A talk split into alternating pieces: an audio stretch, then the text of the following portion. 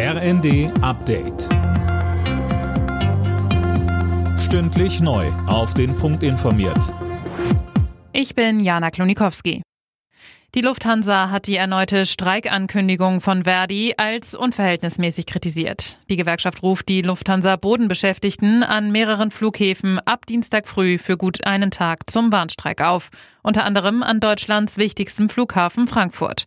Fabian Hoffmann. Betroffen sind neben Frankfurt noch sechs weitere Lufthansa-Standorte, nämlich Hamburg, München, Berlin, Düsseldorf, Köln, Bonn und Stuttgart. Hintergrund ist der Tarifstreit zwischen der Gewerkschaft und der Lufthansa. Verdi kritisiert unter anderem, dass der Konzern bei den Piloten finanziell nochmal ordentlich was draufpackt, bei den Bodenbeschäftigten aber nicht mal die Inflation ausgeglichen werden soll. Mit dem erneuten Bahnstreik will Verdi jetzt nochmal Druck machen, bevor am Mittwoch weiter verhandelt wird.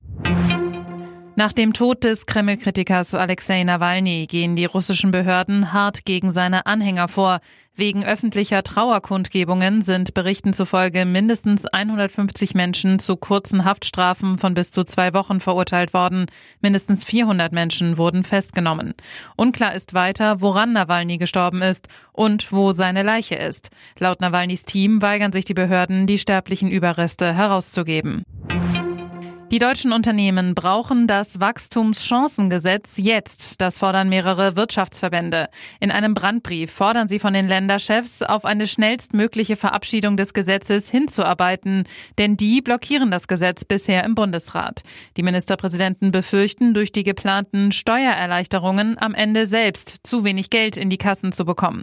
Die unionsgeführten Länder wollen aber zustimmen, wenn der Bund die geplante Abschaffung der Agrardieselsubventionen ganz zurücknimmt.